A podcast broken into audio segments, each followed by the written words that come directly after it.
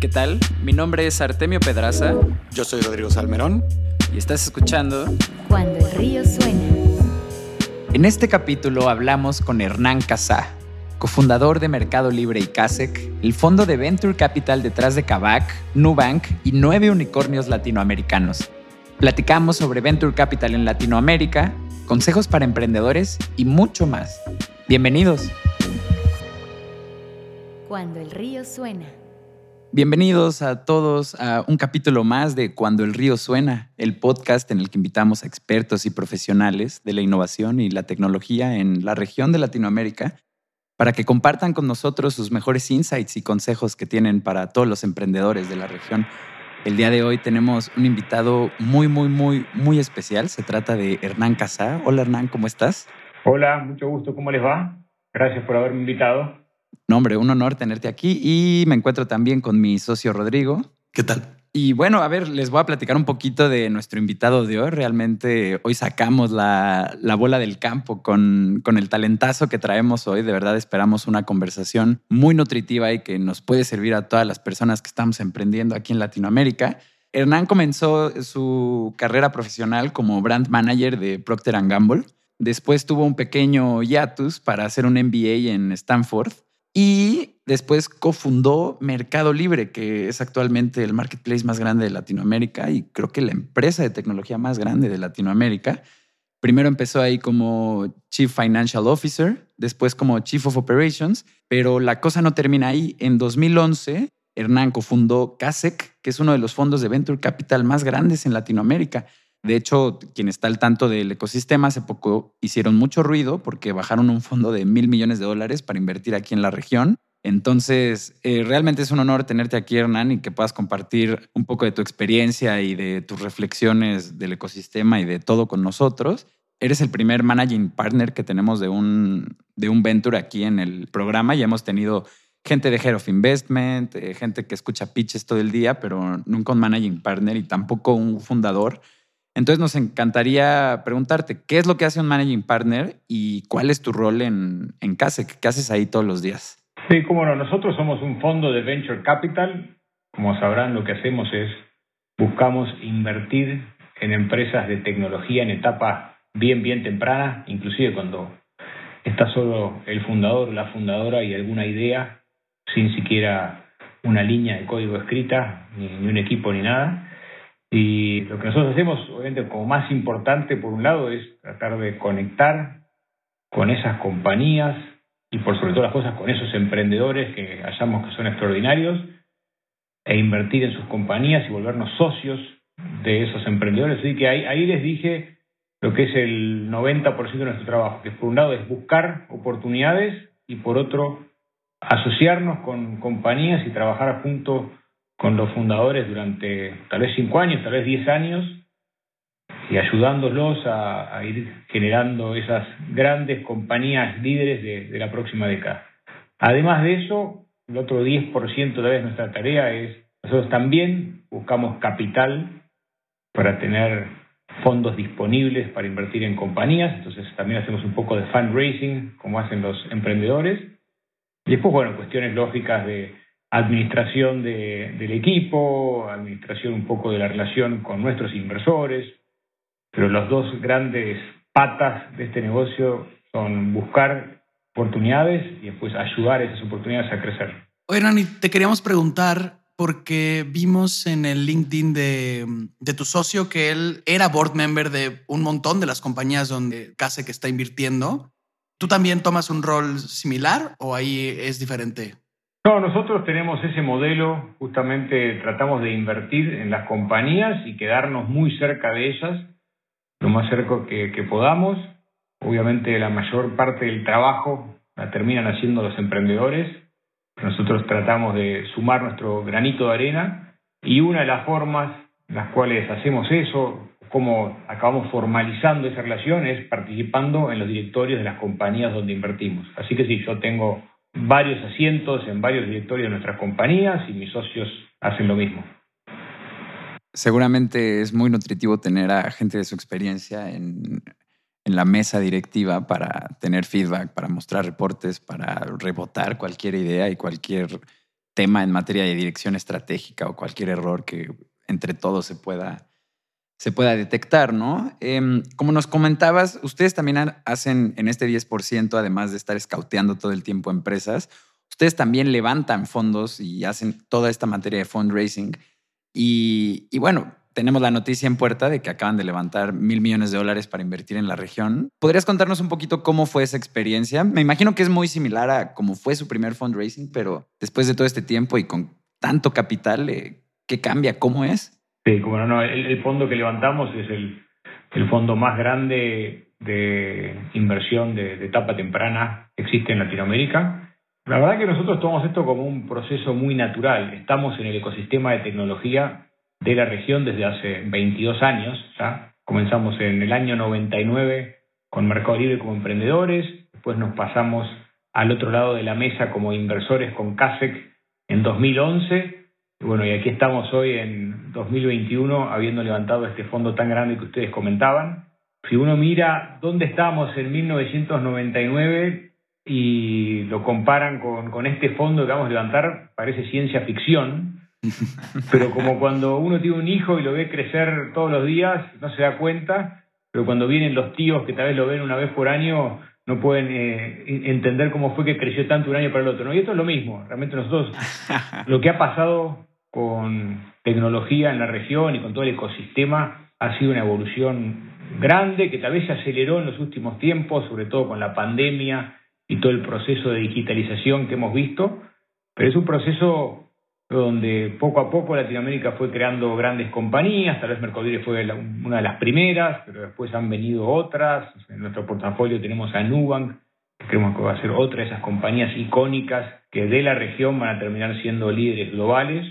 Pasa eso con, todo, ¿no? La, revolución del celular eh, realmente cambió la trayectoria de la industria en la región, hizo que la adopción de tecnología, la penetración de Internet y sobre todo el uso, ¿no? porque había mucha gente que no tenía acceso y gracias al celular tiene acceso, muchas personas que como nosotros que tal vez teníamos acceso pero no estábamos 24 horas por día conectados y hoy con el celular estamos todos los días, todas las horas conectados y que ha cambiado mucho y también por ese crecimiento la región ha pasado a estar en el radar de muchos inversores globales que buscan oportunidades de tecnología en el mundo y antes tal vez no le prestaban demasiada atención a Latinoamérica y hoy sin duda Latinoamérica está en el radar de todos esos inversores. ¿Por qué? Por este progreso que ha ido teniendo, ¿no? que han sido pequeños pasos individuales, pero un, progreso impresionante a lo largo de estos 22 años.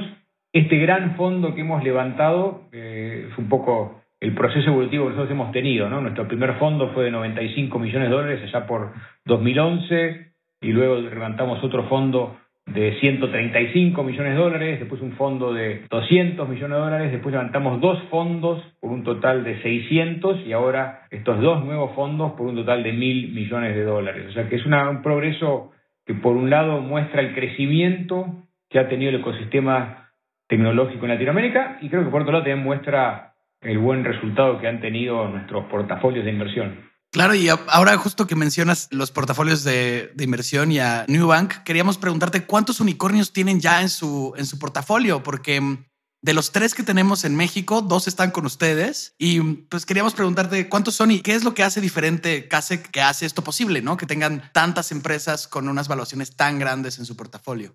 Sí, nosotros hoy tenemos en un total de nueve unicornios en, la región. Eh? De hecho, hay un décimo que se va a estar anunciando pronto, pero bueno, todavía no es público. Bien, no, es, no es una métrica en la cual nos enfocamos tanto. De alguna manera muestra que, como bien decías, que el portafolio ha dado buenos resultados porque nosotros somos inversores que invertimos en estas compañías cuando tal vez valían 10 millones de dólares, ¿no? Entonces, que hayan llegado a una evaluación de mil millones de dólares demuestra una evolución tremenda. Y sin duda muestra también un poco este crecimiento que ha tenido la región, porque si vamos a no sé, 10 años atrás, creo que teníamos, no sé, 5 unicornios en la región, ¿no? Y hoy, tenemos, debemos tener unos 20 o, tal vez 30, ¿no? Entonces, eh, realmente el progreso ha sido muy bueno. ¿Por qué hemos conseguido más unicornios que cualquier otro fondo de la región? Yo creo que hemos elegido bien a los emprendedores, ¿no? Al final del día, estos resultados extraordinarios vienen de emprendedores extraordinarios. Creo que un poco nuestra tesis siempre fue, tratemos de encontrar a esas personas que son distintas, que tienen algo que nada garantiza nada, pero que les da más chances de, tener éxito como líderes, como visionarios de hacia dónde está yendo el mundo, son un poquito mesías que logran traer a otras personas muy capaces a su equipo para que esas chances de éxito vayan aumentando a medida que van desarrollando el producto, van creciendo el equipo y van evolucionando de ser una startup a, poco a poco transformándose en una compañía y eventualmente en una corporación. Y que creo que eso lo hemos hecho bien y después, bueno, estamos en este negocio hace 22 años, como les decía al comienzo, creo que hemos aprendido eh, algunas cosas. Sin duda nos faltan muchas por aprender y realmente eh, aprendemos todo el tiempo, pero cuestiones como cuáles son las tendencias que vemos en el mundo tecnológico o qué destaca a un emprendedor del otro, las hemos ido aprendiendo, pero bueno, es un proceso de toma de decisiones siempre un poco imperfecto, ¿no?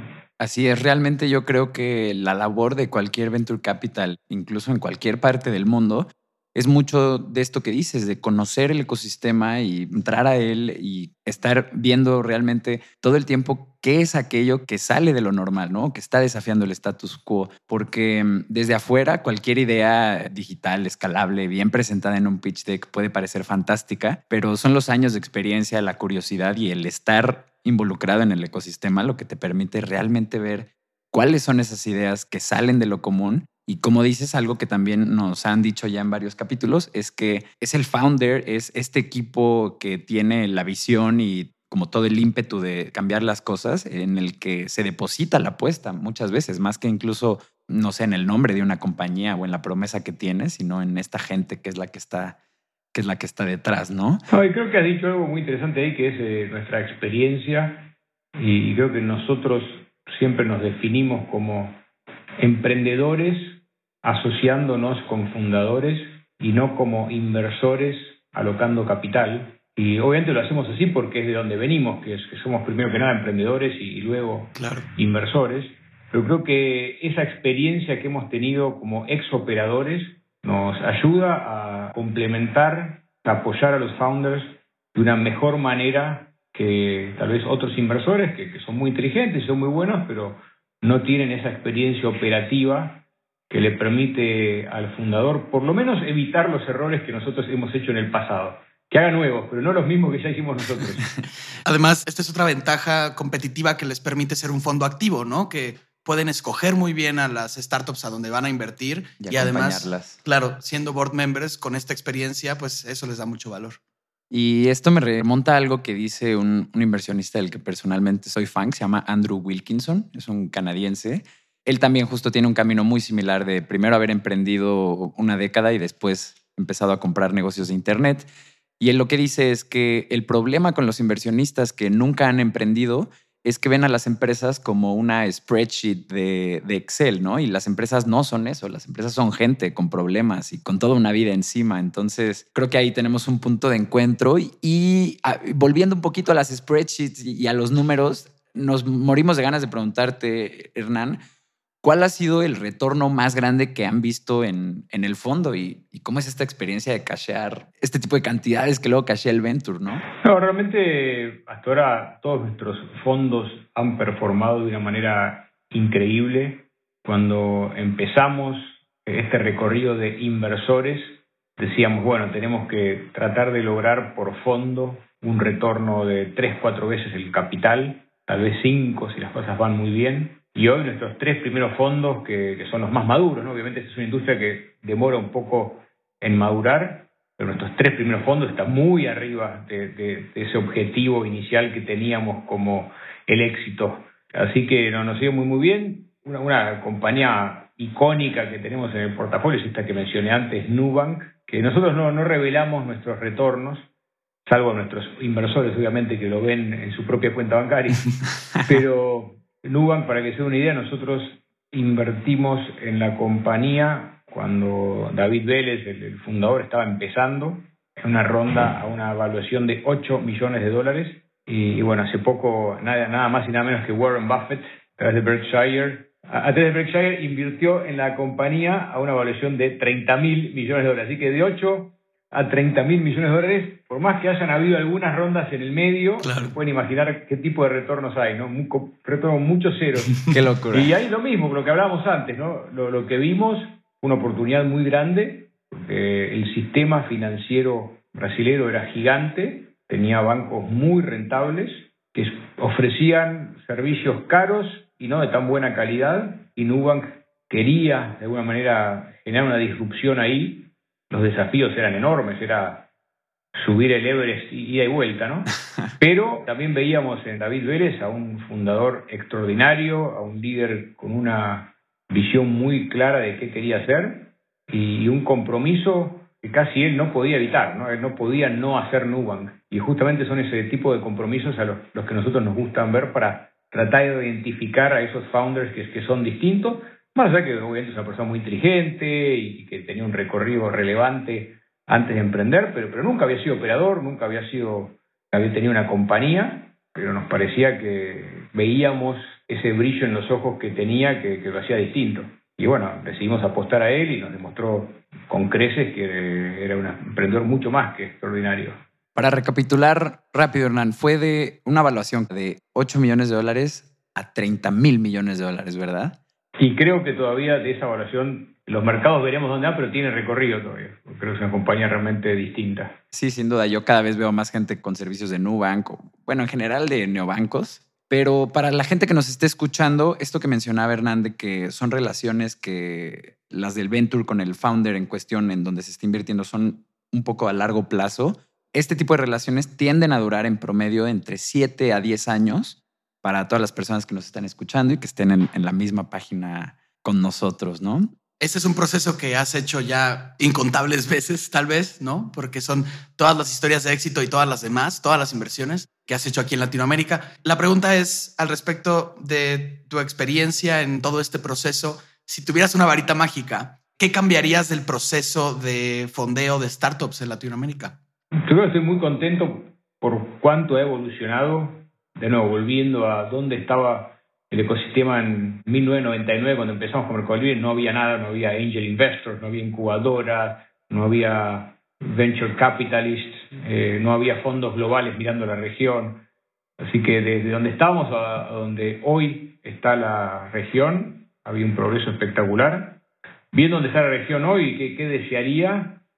Obviamente desearía que todavía eh, hubiese más fondos globales mirando la región, que tuviéramos más compañías públicas de tecnología que, hayan empezado en Latinoamérica. Pero yo creo que son dos cosas que vamos a ver mucho en los próximos 5 o 10 años. Inclusive nosotros hablábamos de Nubank, pero tenemos otras compañías como, Quinto Andar, como Kavak, como Bitso, que son compañías privadas hoy, no tengo ninguna duda que van a ser excelentes compañías públicas en los próximos 5 o 10 años y van a aumentar la participación de este sector en el Producto Bruto de la región y el Producto Bruto de- del mundo, ¿no? Eso es algo que, que estaría buenísimo tener más. Y después, bueno, obviamente, al final del día, la materia prima de esta industria son los fundadores, ¿no? Los founders. Después nosotros con el capital ayudamos, aceleramos, con nuestra experiencia tratamos de dar consejos para que esos emprendedores, de nuevo, tomen más decisiones correctas y menos erradas. Pero sin el founder esta industria no existe, así que ojalá que, que veamos más founders. Realmente eso también ha cambiado, ¿no? Cuando nosotros empezamos Mercado Libre, quienes se metían en el mundo de la tecnología eran locos, Locos. cómo iban a estar haciendo Así eso. es. Y, y hace 10 años tal vez también, ¿no? Si yo le, le preguntaba no sé, a los principales graduados de las mejores universidades de México, su sueño era trabajar para un banco, para una consultora, para algún, algún grupo industrial. Y hoy yo creo que si hacemos esa misma encuesta, la mayoría quiere o empezar su propia empresa o trabajar en una de las empresas ya líderes de, de tecnología, como puede ser, no sé, o Mercado Libre, o, o Nubank, o Cabaco, la que sea. Yo creo que está cambiando, pero necesitamos que haya más de eso todavía. Así que, volviendo al, comienzo a la pregunta, me gustaría ver todavía un poco más de lo que ya estamos empezando a ver con cierta masa crítica. Más leña al fuego, entonces. Estoy completamente de acuerdo. Realmente sí estamos viviendo una ola de todo lo que dices, de emprendimiento, de inversionistas volteando a ver a la región, de founders. Incluso ahí a nosotros que diseñamos interfaces digitales, hace poco platicábamos de cómo todo este mundo del startupismo y de la tecnología vino a darle un segundo aire al diseñador gráfico y a todos los diseñadores visuales porque venía pareciendo que había como cierta prostitución del mundo de la publicidad y se había abaratado demasiado la mano de obra de un diseñador y ahora donde la interfaz digital es la principal herramienta, tiene que ser frictionless, tiene que considerar al usuario, a todo el contexto que lo rodea, pues realmente esta labor nuestra cobra mucha más relevancia y, nos encanta que esté pasando esto y somos gente que impulsa mucho este ecosistema, ¿no? Eh, vámonos al primer corte del programa, primer y único. Les recuerdo a todas las personas que nos están escuchando que pueden registrarse en nuestra newsletter en cuandoelriosuena.com para que reciban notificaciones cada que saquemos un capítulo nuevo. Regresamos. Estás escuchando Cuando el río suena, un podcast de conversaciones con agentes expertos y emprendedores del mundo digital. Tus anfitriones son Rodrigo Salmerón y Artemio Pedraza, fundadores del estudio de estrategias e interfaces digitales Acueducto. Para más información, visita cuandoelriosuena.com. Si encuentras valioso este podcast, por favor ayúdanos a compartirlo con un amigo o síguenos en Spotify o iTunes. Muchas gracias. Regresamos con Rodrigo y Artemio. Estamos de vuelta en Cuando el río suena con nuestro invitado de esta edición, Hernán Casá. Hernán, además de CASEC, bueno, pues ya habíamos mencionado antes, también eres cofundador de, de Mercado Libre, que es el marketplace más grande de Latinoamérica. Y teníamos muchas ganas de preguntarte porque nos llama mucho la atención cómo consigue Mercado Libre sacar ventaja a Amazon en la región, que en cualquier otro lugar está arrasando con toda su competencia. Sin piedad. Sí, creo que lo, que ha hecho Mercado Libre es, primero comenzó antes y fue creando una relación de confianza muy grande con los latinoamericanos, mucho antes de que los latinoamericanos supieran que era Amazon, ya sabían que era Mercado Libre, tiene una relación, una relación de confianza porque tanto siendo compradores o vendedores habían tenido buenas experiencias y después ese conocimiento de Mercado Libre con la región hizo que tal vez su producto se adecuase más a, lo que se necesitaba y obviamente no sé cosas como mercado pago o mercado envíos o mercado créditos han profundizado el valor que Mercado Libre agrega. Yo creo que Amazon, por un lado, es una compañía extraordinaria.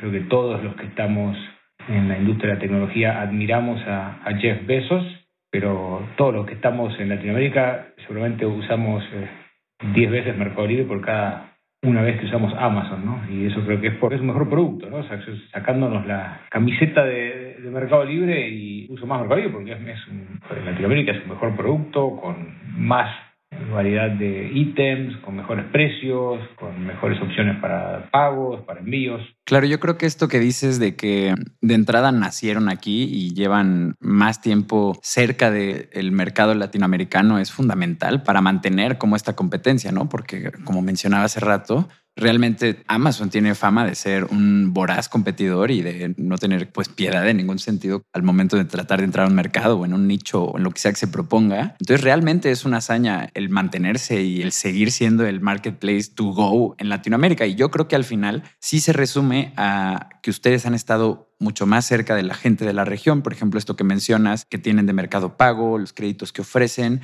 esa es una brecha que no sucedía, por ejemplo, en Estados Unidos, ¿no? Donde el tema de inclusión financiera no es tan relevante como aquí en Latinoamérica en este momento y son ese tipo de cosas que ustedes sí están más cerca que ellos en materia de saber qué les preocupa, sus pain points, todos estos temas, ¿no? Sí, yo creo que a Mercado Libre tiene un poco más de dos décadas.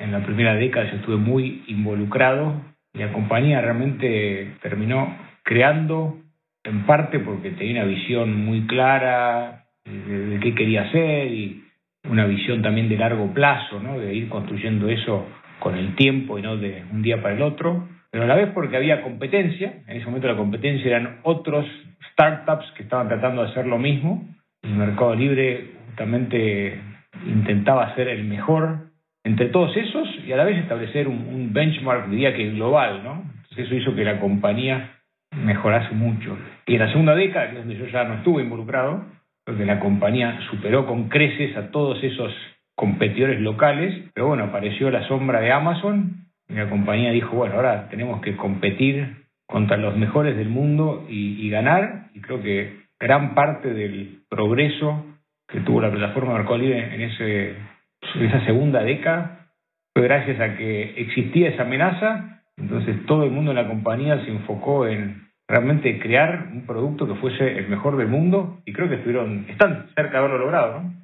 Qué orgullo, felicidades, felicidades. Verdaderamente llegó el momento de jugar un partido en el Mundial y tuvieron la oportunidad de meter goles y de ir en la ventaja. Y ahora, Hernán, que mencionas que estuviste una década muy involucrado y otra no, en la que sí estuviste, hiciste un cambio de puesto que nos llamó la, atención porque estabas de COO en operaciones y te fuiste a, finanzas porque estuviste muchos años en, ambos puestos, ¿no? Entonces nos, llama la atención cómo fue esa, esa transición internamente. Sí, yo primero fui el, el COO de la compañía, ¿no? que era el jefe de operaciones de alguna manera, y después pasé a ser el CFO, que era el jefe de finanzas.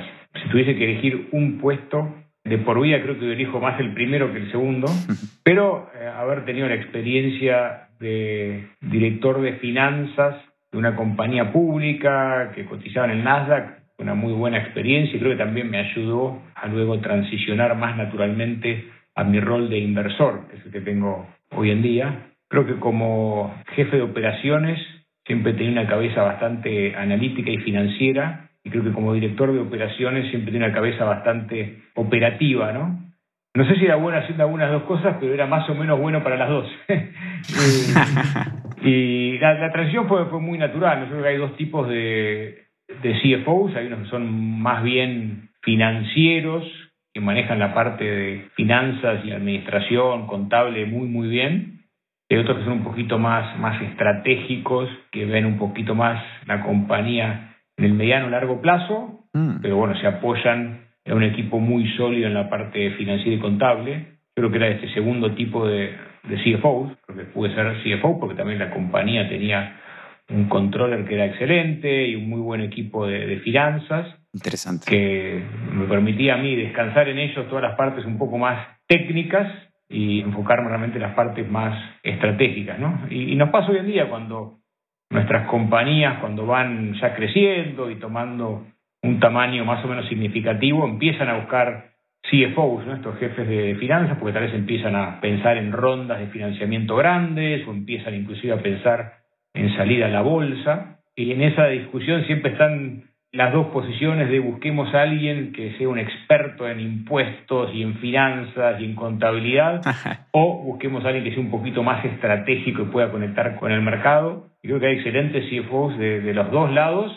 pero bueno, yo era un poquito más de, este segundo lado, entonces siempre estaba más conectado con, con el negocio. Y la decisión de, de tomar esa posición fue porque quien había sido el, el CFO original de la compañía, Nicolás Secasi, que soy mi cofundador de, de CASEC, decidió salir de Mercado Libre. Entonces, bueno, se quedaba abierta esa posición. Y bueno, ahí cuando uno está en una de estas compañías, lo que hace es qué es lo mejor para la compañía. Realmente a nosotros no nos importaba cuál era el puesto que cada uno teníamos, sino que nos importaba que la compañía pudiese seguir avanzando y creciendo y progresando.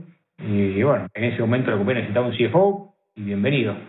Mira, qué interesante. Yo no conocía estos dos perfiles que existen de como de CFO. Generalmente uno se va a la idea más lógica, ¿no? Que es la de alguien experto en finanzas, en números, que tiene toda esta parte súper bien bajada. Pero por supuesto que, y esto aplica en cualquier rol de una empresa, no puede haber alguien que tiene una visión estratégica al respecto y se recarga en increíble talento que pueda materializar estas ideas o esta dirección estratégica que se está dando. Hernán, queríamos pedirte tu opinión respecto a algo que hemos estado platicando internamente. Hemos observado en el, en el mercado en general y, y vemos que no respeta industria como esta teoría que tenemos, que es que el ecosistema de startups ha empezado a hacer pequeñas labores que grandes instituciones hacen dentro de todos sus servicios, ¿no? Entonces, si una institución ya establecida, como lo puede ser un banco, ofrece préstamos a pymes, préstamos individuales, compra deuda o vaya, ¿no? Todo un abanico ahí de servicios, estamos viendo que las startups llegan a hacer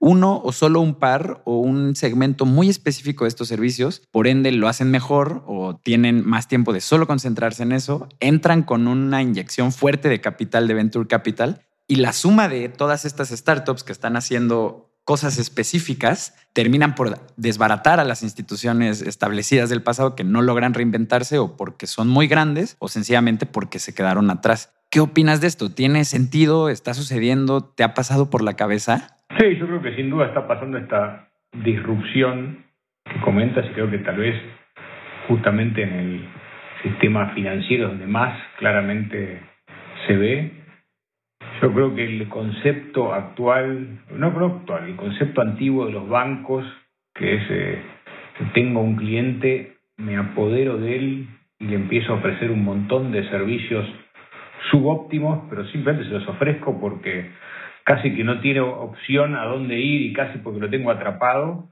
hacía que bancos capturen un cliente y después le empiecen a ofrecer todos estos productos casi como de una manera extorsiva. Hoy en día estas compañías de tecnología lo que están tratando de hacer es crear el mejor producto posible para este vertical. Entonces, si es una pequeña o mediana empresa que necesita crédito, le voy a ofrecer la mejor plataforma posible, con los mejores costos, con la mayor flexibilidad, y lo hacen así pensando en cómo voy a lograr rentabilidad, no capturando ese cliente y no dejándolo ir, sino realmente haciéndome dueño de toda esa franja del mercado y ser quien mejor ofrece préstamos para pequeñas y medianas empresas en, este mercado. Y eso está empezando a pasar. Obviamente después si uno ofrece eso, tal vez se da cuenta que a través de la confianza y no de tenerlo a uno como rehén, le puede también complementar ese servicio con, ah, también le abro una, una cuenta y también le, le empiezo a ofrecer pagos. Pero todo viene un concepto muy distinto que es en tecnología uno nunca es dueño del cliente. Antes hacías la analogía con, el Mundial de Fútbol. Creo que en tecnología el campeonato se juega todos los días. Entonces hay que ganar todos los días y eso se logra haciendo el mejor producto posible todos los días, creando esa confianza con, con los usuarios.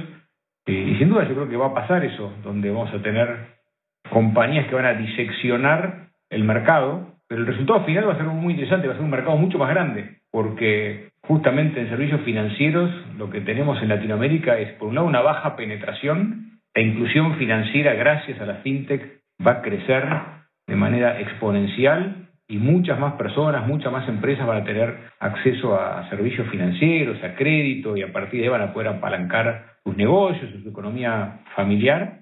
Y por otro lado, lo hacían ofreciendo productos no muy buenos y bastante caros y creo que justamente vamos a terminar con un mercado mucho más grande, alcanzando a muchas más personas, muchas más empresas, con mejor calidad y menores precios. O sea que es un ganar, ganar, ganar lo que se está construyendo en este. Ahora, a largo plazo, no sé si va a haber infinitas compañías, cada una en estas, de cada una de estas capas de manera bien horizontal, capturando todo el mercado, sino que tal vez algunas se empiezan a consolidar.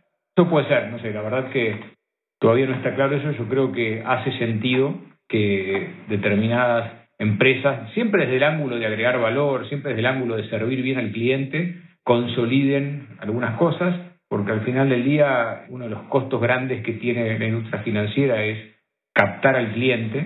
Y si yo ya capté al cliente porque le ofrecí un muy buen servicio en algo, tal vez eso me permite ofrecerle un muy buen servicio en otra cosa, ¿no? Pero no, siempre a partir de ofreciendo buenos servicios. En tecnología sabemos que, muy rápidamente los usuarios se van y no los atendemos bien. Y, creo que va a ser para la región, para los usuarios, para las empresas, una situación muy superadora versus la que tienen hoy en día. Es muy interesante la manera en la que lo planteas, porque otra de las ideas que habíamos tenido pensando en, o viendo como este escenario es que pues esta rotación de líderes también provoca que los nuevos líderes diversifiquen sus servicios y se vayan poco a poco, como dices, consolidando y acabes teniendo otra vez estos monolitos de corporaciones que empiezan como a funcionar peor.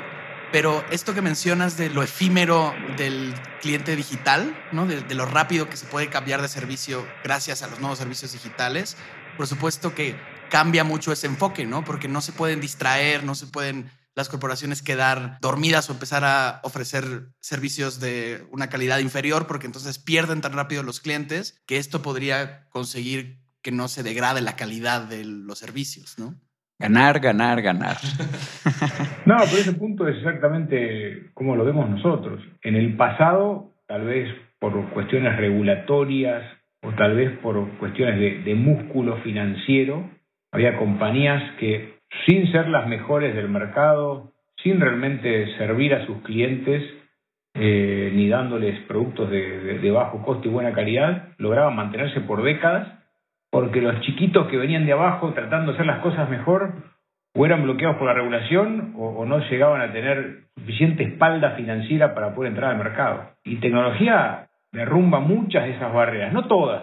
Y en tecnología lo que vemos es que sí, eventualmente se generan compañías grandes, y que uno puede decir, ah, entonces ahora tenemos de nuevo estos gorilas de 400 kilos que, dominan de nuevo el sector. Pero si miramos la historia del mundo tecnológico de los últimos 50 años, los gorilas de 400 kilos cambian cada 5 o 10 años, ¿no? Y los gorilas de 400 kilos de las otras industrias generalmente duran por décadas, ¿no? Entonces yo creo que en tecnología es muy difícil mantenerse arriba si uno no hace un esfuerzo por estar todo el tiempo deslumbrando al usuario, todo el tiempo ofreciendo buenos productos a buenos precios. Oye, Hernán, pasando un poco a tu silla de inversionista, ¿cuáles considerarías que son los tres errores más comunes que cometen los emprendedores con sus pitch decks y que tiran la presentación, ¿no? Al momento de ver este documento que es tan fundamental para bajar inversión. Muy, buena pregunta. Eh, primero y principal diría que si, si hay un emprendedor haciendo las cosas de verdad, con compromiso realmente de fondo y haciéndolas de corazón, no importa la cantidad de errores que haga, siempre merece nuestra atención y respeto, ¿no? Porque como hablábamos al comienzo, esta industria depende de los emprendedores. Ahora, errores, hay, hay muchos, obviamente los más evidentes son cuando el emprendedor de alguna manera en su deck muestra falta de compromiso, falta de claridad, pero saliendo de esas cosas, yo diría que una es lo que ustedes mencionaron antes, que es el Excel.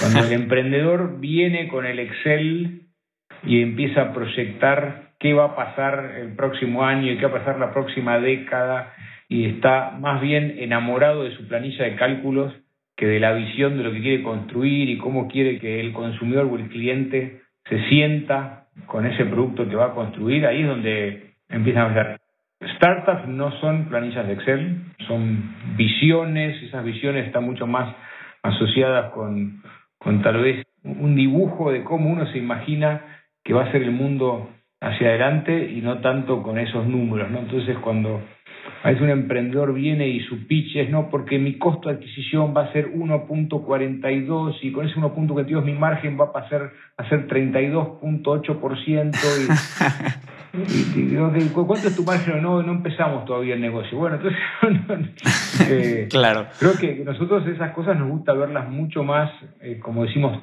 top-down, desde esa imagen que quieres hacer a la Y después sí, obviamente, uno tiene que bajarlo a números y de alguna manera tiene que hacer un presupuesto para entender cuánto capital quiere invertir en el próximo año. Pero cuando vienen con exceso de Excel, ese es un, Exceso de Excel, me gusta.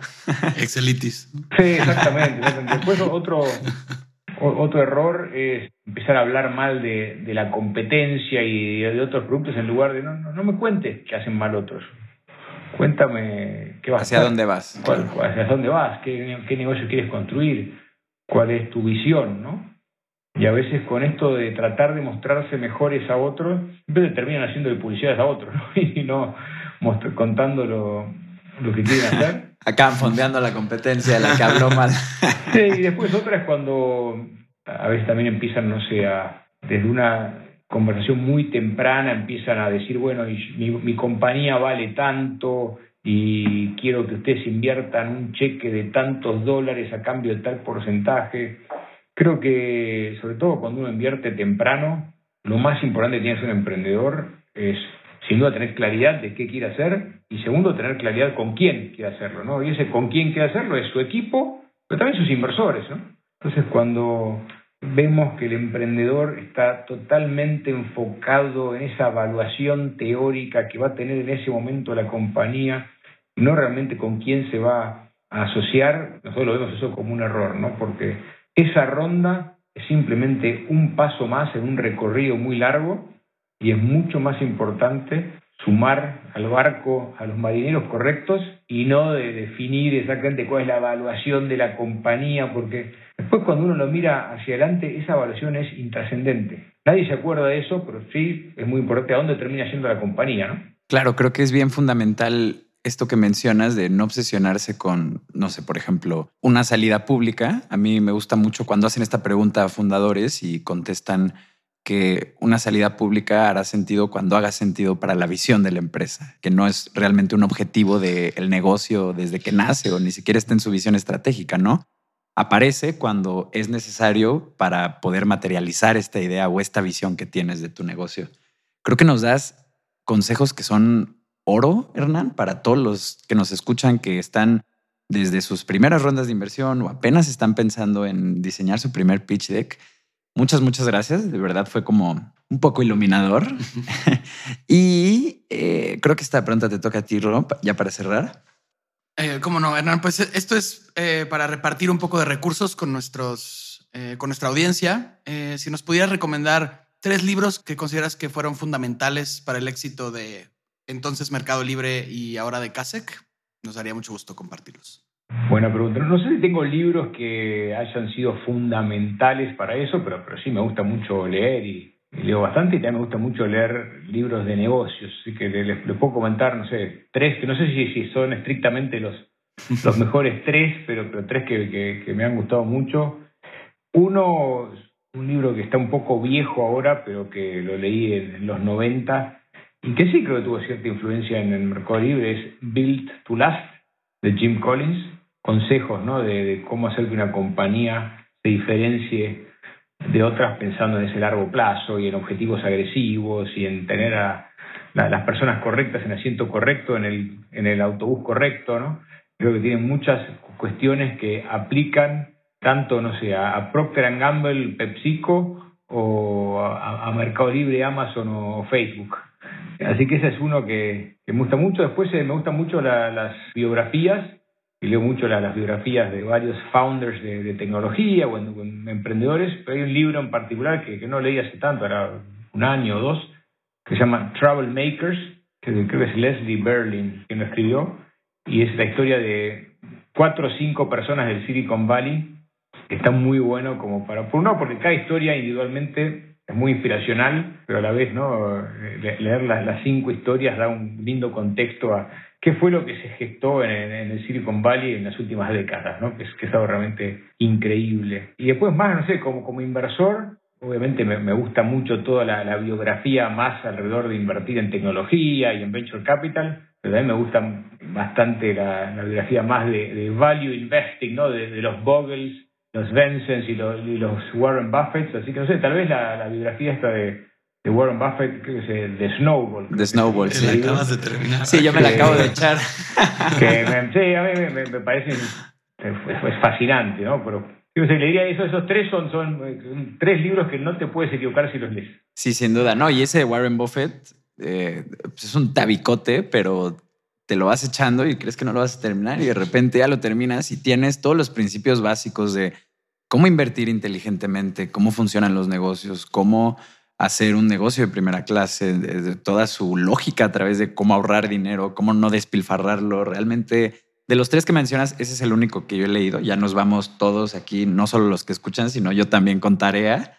Pero bueno, Hernán, estamos llegando al final del programa. Te queremos agradecer de todo corazón el que nos hayas dedicado este tiempo al, a responder nuestras preguntas y en entregar valor a toda la gente que nos escucha y a todos esos a esas personas que nos están escuchando, agradeceríamos mucho si nos ayudan a compartir este capítulo con una persona que crean que pueda servirle, preferentemente alguien que esté involucrado en negocios de Internet.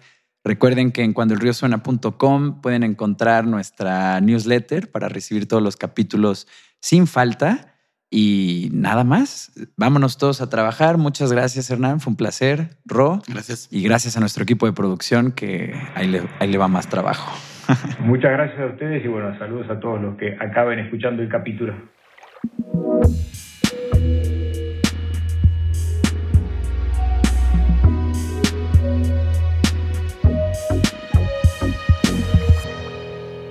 Cuando el río suena.